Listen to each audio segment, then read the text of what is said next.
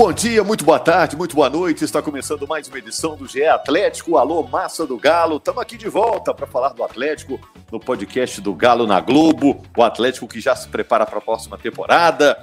Paulinho já chegou. O Atlético está falando de volante, está falando de zagueiro. Vamos falar também do que foi positivo nesse ano de 2022 no Atlético. Um ano em que o Atlético esperava mais, mas com certeza alguma coisa dá para tirar de bom, né? Eu sou Rogério Correia, estou apresentando o podcast. Estou com a Carol Leandro, que é representante da torcida no nosso podcast. Alô, Carol, tudo bem?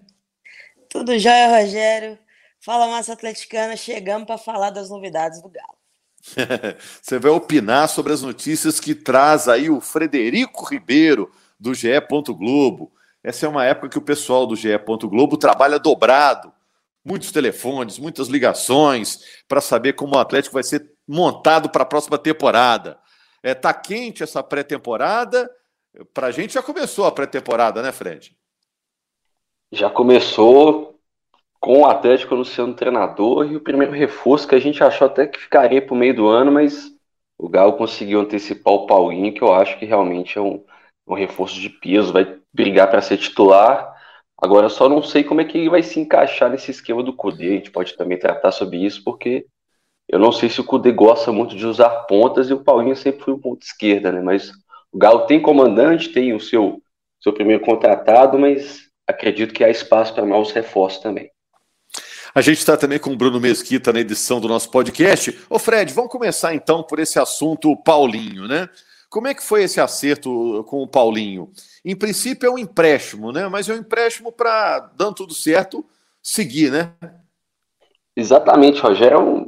É um, é uma situação muito parecida com o que aconteceu com o Otávio no começo do, desse Exato. ano. O Otávio Bem tinha lembrado, um, é. um contrato com o Bordeaux até junho de 2022, não renovaria, avisou que não renovaria e poderia assinar o pré-contrato em janeiro.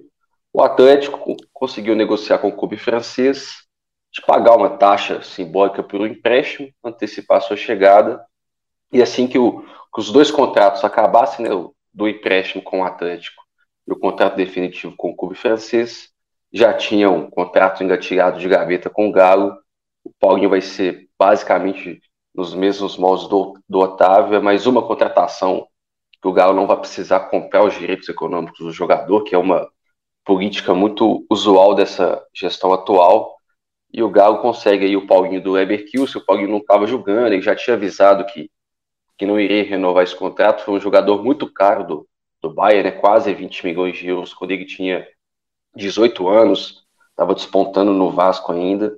E o Galo consegue, entre aspas, de graça, né? nunca é de graça, sempre tem que pagar uma taxa para o Bayern Leverkusen, nesse caso, por conta do empréstimo, tem que pagar prêmios, bonificações para o próprio Paulinho, comissão para o empresário, mas é a operação mais barata que existe no futebol seria essa mesmo. Paulinho, campeão olímpico nos Jogos Olímpicos de Tóquio em 2021.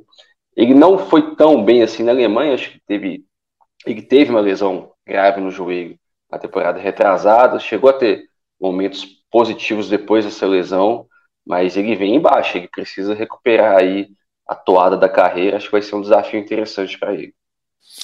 É, ele chegou a se recuperar a tempo para disputar a Olimpíada, foi campeão olímpico com o Brasil, e tava olhando a média dele, Carol, ele tem uma média de um gol a cada 10 jogos. O que é pouco, né, dentro da expectativa, do tudo que se esperava do Paulinho quando ele surgiu. Eu lembro que ele surgiu na mesma época, estourando aí do Vinícius Júnior, é, do próprio Rodrigo, que é um pouco mais jovem, mas no Campeonato Brasileiro que ele estourou foi nesse, em que estourou o Vinícius Júnior e que estourou também o, o, o Rodrigo. Agora, muito jovem ainda, né? Quantos anos tem o Paulinho? 23, né? Ainda tem idade aí para retomar o trilho da carreira, né? Pois é, Rogério. O Paulinho surgiu como uma grande, grande promessa do Vasco, né? Muito novo na época, acho que ele tinha 17 anos, assim. Inclusive, é, o atleticano teve a infeliz sorte, né, de ser contra o Galo a estreia dele. E, e já começou muito bem essa, essa arrancada. E eu acho que passou muito pela decisão de saída dele para um, um futebol muito muito pesado, pegou um clube numa situação muito complicada, no meio do caminho teve uma lesão E aí, pós-Olimpíada, eu achei que o Paulinho também ia dar uma, uma guinada na, na carreira, porque fez uma boa Olimpíada e acabou não sendo assim lá no, lá no Leverkusen. Eu tenho muita esperança, porque o Paulinho é um jogador muito habilidoso, e além de tudo, ele, por estar nesse futebol mais pesado, que é o futebol alemão, ele teve que ter uma preocupação física muito grande. Então, ele ficou muito forte, né? Fisicamente falando. Exato. Então, isso, isso provavelmente mudou muito do Paulinho que a gente viu por aqui. A gente não vai ver o mesmo Paulinho é um, é um atleta muito mais forte hoje. A questão para mim aí também, Rogério, é encontrar essa, essa forma dele se adaptar ao esquema do Cudê. Será que vai ser ali pelo meio, é, fechando o losango? Será que vai ser lá na frente, ao lado do Hulk? E aí a disputa por vagas é muito, é muito grande, né? Então eu, eu tenho muita esperança, porque é um jogador muito habilidoso. Eu gosto muito de, jogadores como Paulinho, jogador veloz, que tem poder de finalização. E agora é a adaptação dele ao, ao esquema do, do Cudê, aí é única exclusivamente com os dois, né? E eu espero que dê, que dê muito certo, porque foi, a, foi a, a contratação que me deixou esperançosa, assim, com o ano de 2023. E as mudanças que devem ter aí no elenco do Galo são bem pontuais. E, assim, pensando em três ou quatro como, como o Galo vem, vem tratando, é, uma delas ser o Paulinho é um ponto bem positivo. É, o Fred, você comparou muito bem a situação contratual dele com a do Otávio, né, quando o Otávio veio para o Atlético. Mas em termos de trajetória de carreira, dá para comparar também ele com o Pedrinho, que o Atlético trouxe no ano passado. O Pedrinho, infelizmente, se machucou, né? Talvez na próxima temporada tenha uma sequência melhor. É mais ou menos por aí, de nível de jogador, foi para a Europa, experiência europeia quer voltar para retomar um protagonismo. Você acha que dá para comparar mais é com o Pedrinho? É, acho que tem, tem questões similares. Sim. Acho que o Pedrinho até teve é, um momento no, no próprio Corinthians, um astro maior, assim. Acho que a torcida do Corinthians pôde curtir o Pedrinho um pouco mais. O Paulinho, ele surgiu, a Carol lembrou, ele fez dois gols no, no Atlético em 2017, ele tinha 17 anos. E deu menos de um ano depois, ele já estava vendido por Bayer Leverkusen quando ele estava lesionado no Vasco. Então o Vasco também não, não aproveitou tanto o, o Paulinho, assim, com 18 anos, já estava de malas prontas. Teve uma lesão antes na Libertadores de 2018 no braço, que ficou alguns meses sem jogar. Eu acho que o torcedor brasileiro viu um pouco do Paulinho. Não jogou numa potência alemã, né? O Bayer Leverkusen é sempre um time emergente, né? Já teve seus momentos dourados na Europa. Eu acredito que sendo muito sincero, acredito que o Paulinho tem mais potencial do que o Pedrinho. Acho que ele pode contribuir mais do que o Pedrinho para o Atlético. O Pedrinho é uma situação de empréstimo, né? Ele tem emprestado pelo Shakhtar até o meio do ano. Acho que dificilmente vai, irá renovar. A gente tem essa esperança aí, né? Da parte humanitária que essa invasão da Rússia na Ucrânia termine. Eu imagino que no segundo semestre o Pedrinho será é, devolvido ao Shakhtar Donetsk. E acredito que até em características, assim, acho que o Paulinho pode contribuir mais do que o Pedrinho, ainda que o Pedrinho tenha atuado pouquíssimo, né? Ele chega em julho, lesiona no fim de agosto, não, não joga mais, ele já fez essa etapa de transição, até creio que ele irá começar a pré-temporada totalmente liberado para os treinos, mas ele ainda não apareceu no Atlético. Eu tenho para mim, assim, de comparar o, o que os dois podem contribuir, acho que o Paulinho é mais interessante que o Pedrinho. E tem alguma novidade sobre o Edenilson? Eu estava lendo uma reportagem que havia grandes chances da negociação acontecer com o Edenilson, volante do Internacional. Evoluiu alguma coisa? Isso é namoro antigo, né? Tá sempre na lista lá dos contatinhos do Atlético, o Edenilson, né, Fred? O, o Edenilson sempre é o alvo aí do Atlético, costuma ser, né? Nessa, nessa etapa aí de, de, de transferências. Assim, o Edenilson ele já teve anos melhores no Internacional, ainda que tenha se destacado. O Inter foi vice-campeão é, brasileiro e Edenilson foi o artilheiro do, do, do é. Inter nessa temporada com 10 gols. Ele e eu estava olhando, ele tem, ele tem uma média de 30 jogos a cada campeonato brasileiro e vem se mantendo nessa regularidade, Sim. apesar de não ser garoto, né? Mas você se destacou bem porque no, na última temporada a torcida do Inter começou a pegar no pé dele. Não, não, sei se Sim. isso finalmente viabiliza a, a ida dele, sonhada a ida dele para o Atlético, né? É, o Atlético tentou, na, no início dessa temporada, né, Rogério? Muito pela presença do Rodrigo Caetano, que trabalhou com o Edenilson no Inter. Acho que o Rodrigo viu o melhor do Edenilson na sua carreira lá no Beira Rio. E tem o fator Tchatcho Kudê, que foi o treinador do, do Edenilson também em 2020, liderou o brasileiro. Então, acho que o Galo tem esses, esses dois elementos como vantagem numa possível briga com o Santos. Falaram também que o Santos estava interessado pelo Odair Helma, que também treinou o Edenilson no Inter. A sensação que a gente tem é que esse é o momento que o Edenilson poderia escolher para trocar o Internacional, se eu não me engano, ele está lá desde 2016, é o capitão da equipe, mas existe esse desgaste, assim, talvez o desgaste dele com a parte externa, né, com a torcida, talvez com a opinião pública. O Galo atacou nesse espaço aí para tentar trazer o Edenilson, mas nunca é fácil, né? Você tem que achar um denominador comum aí para o Internacional, que vai querer também é, tirar um pouco de vantagem quando você libera o seu capitão, o, jogador mais experiente do, de alguém que tem mais história, né? Acho que o Inter não vai facilitar tanto, não. A última vez que eu apurei o caso, o pessoal do Gal estava otimista em conseguir essa negociação. Eu vou até dar uma atualizada aqui para ver se esfriou, se esquentou, mas o que eu posso garantir é que ele é um alvo, sim. O Kudê gostaria muito de trabalhar com ele novamente. E até acho que seria até interessante para o Galo, apesar que o Atlético está com essa política de rejuvenescer o elenco. Hoje o Atlético tem uma média de idade de 28, quase 29 anos. O Edenilson, se não me engano, vai fazer 33 daqui a alguns dias. Ele aumentaria essa, essa média de idade, mas se você for avaliar o que o Edenilson pode dar de ganhos técnicos, de experiência para esse meio de campo, pode ser que seja uma, uma contratação positiva, mas eu não sei dizer se está tão fácil assim. Acho que tem mais obstáculos do que facilidades o Atlético investir no Edenilson.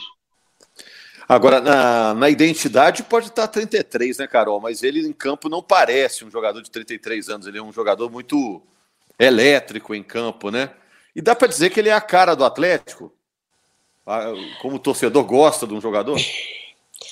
Rogério, eu acho que o Edenilson é a cara do Galo e a cara do Cudê, né? O Cudê todo mundo que analisa os trabalhos dele sempre fala isso, né? Da intensidade, da entrega física, dessas exigências que ele faz para o grupo dele. O grupo dele precisa ser um grupo 100% entregue. E o Edenilson é um tipo de jogador assim. Então, eu acho que por isso que o Galo também está nessa, nessa coisa de fazer esse esforço para buscar um, um jogador que, na teoria, estaria fora do padrão de contratação desse ano porque a ideia inicial era essa de rejuvenescer o elenco, né? Mas o, o, Galo também tem uma questão que, quando ele sonha muito com alguns jogadores, assim, fica namorando toda a janela, né? É, às vezes a gente perde o time de, da contratação dele, sabe? Eu, isso, obviamente, que a situação é diferente, o mundo completamente diferente dentro do Galo hoje, mas o Arouca, quando estava no Santos, era uma situação assim também, né? O Galo uhum. todo ano sonhava com o Arouca, todo ano, e quando veio já não estava na sua melhor, na sua melhor forma, digamos assim. Ah, mas, mas, eu acho era, que o é, Edenilson ainda era... tá. Mas essa era dos mecenas mudou muito, não, Carol? Todo sonho passou a ser realidade, né? O Atlético imaginava contratar, no outro dia o cara estava aí, né? É, e aí eu acho que é, também tem isso, né, Rogério? A gente não, não precisou ficar com muita novela com a maioria dos jogadores que chegaram, né? Então, é, esse caso do é um pouco diferente. E assim, a forma com que o Inter tenta segurar ou tenta se garantir para liberar o, o, Edenilson mostra muito do jogador que a gente está querendo contratar também, sabe, Rogério?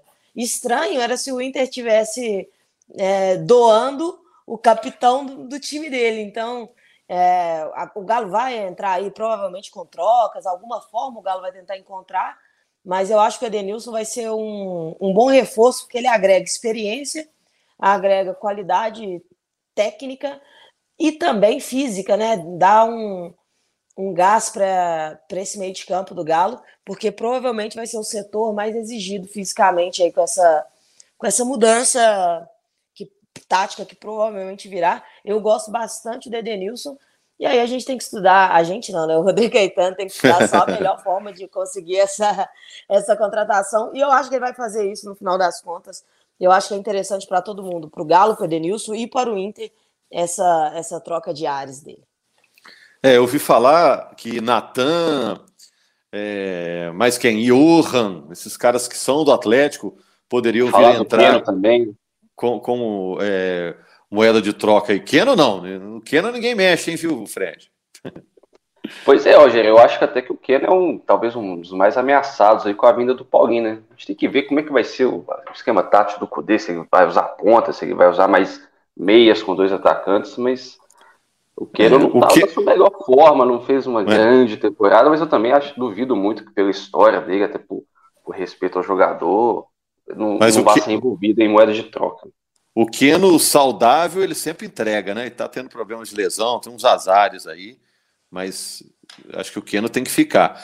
E, e o pessoal está falando também de zagueiro, né? Que o Atlético está buscando zagueiro. E aí é uma posição em que realmente é, o Atlético tem que ser certeiro, né? Porque ele está perdendo o Júnior Alonso. É, o Igor Rabelo vai demorar um pouquinho para voltar. Aí é uma posição que o Atlético não pode errar, né? É, o Alonso vai voltar para a Rússia, não vai ter o seu contrato renovado com, com, de empréstimo com o Krasnodar. O Rabelo está operado aí no joelho é certo que o Atlético vai contratar um zagueiro aí para disputar a posição com o Gemerson, com o Hever e com, com o Nathan Silva. Tem o Iago, que é muito jovem, acho que sequer estreou profissionalmente. O Galo vai precisar dessa quarta peça para a zaga aí. Tem alguns nomes no radar, falaram do Adonis Frias, que é do Defesa e Justiça, que é um clube praticamente controlado pelo mesmo empresário do Cudê, então tem essa relação. Agora estão falando de Kahneman, mas acredito que seja mais especulação, né? O Kahneman está com contrato se encerrando no Grêmio, acho que não vai renovar. Mas acho que o atleta ainda está estudando qual que é esse perfil de zagueiro e já que o Alonso vai sair, abre vaga para estrangeiro, né? Abre essa quinta vaga para um estrangeiro, pode ser que, que realmente esse zagueiro seja, seja, seja estrangeiro. Bom, então são essas as negociações que o Atlético está é, encaminhando para a próxima temporada. Carol, você tem certeza que o Atlético vai ter um 2023 bacana? Você acha que no final do ano que vem essa época assim, vamos estar falando um grande ano para o Atlético? Você está otimista? Rogério, eu tô, eu tô bem otimista com, com o Galo. Eu acho que as mudanças é, de estatuto, SAF, tudo isso que está para acontecer dentro do Galo também, tem uma tendência a dar uma organizada no clube de modo geral, e tudo isso vai culminar num ano bom para o Galo. Desde essas, essas trocas que estão sendo feitas, que não tem um, um desespero envolvido, sabe? Estão fazendo as coisas com, com tranquilidade e tem sido bem assertivo, ao meu ver, né? Inicialmente, já não, não precisa de uma grande reformulação, é pontualmente, e o Galo está fazendo isso de uma forma mais tranquila, sem fazer nenhuma loucura, sem correria, sem nada. E, e a estreia do estádio me deixa muito esperançosa, Rogério, de que, de que nós vamos ter um 2023 muito melhor do que foi o nosso 2022 e que nessa época do, do ano que vem a gente vai estar aqui falando de títulos e do Galo e comemorações. É isso aí, o pessoal já começou até a plantar a grama lá do estádio. É, tá acontecendo, está acontecendo. O estádio do Atlético tá para ficar pronto aí no ano que vem. E a chuvinha tá ajudando, hein? Chuvinha de Belo Horizonte já tá ajudando essa graninha a crescer. obrigado aos amigos aí, obrigado ao Fred pelas informações, a Carol, representa a torcida do Atlético. Um abraço aí para a massa do Galo e ao Bruno Mesquita pela edição. A gente volta na segunda-feira com mais uma edição novinha em folha do podcast GE Atlético. Um abraço, meus amigos. A pela última vez.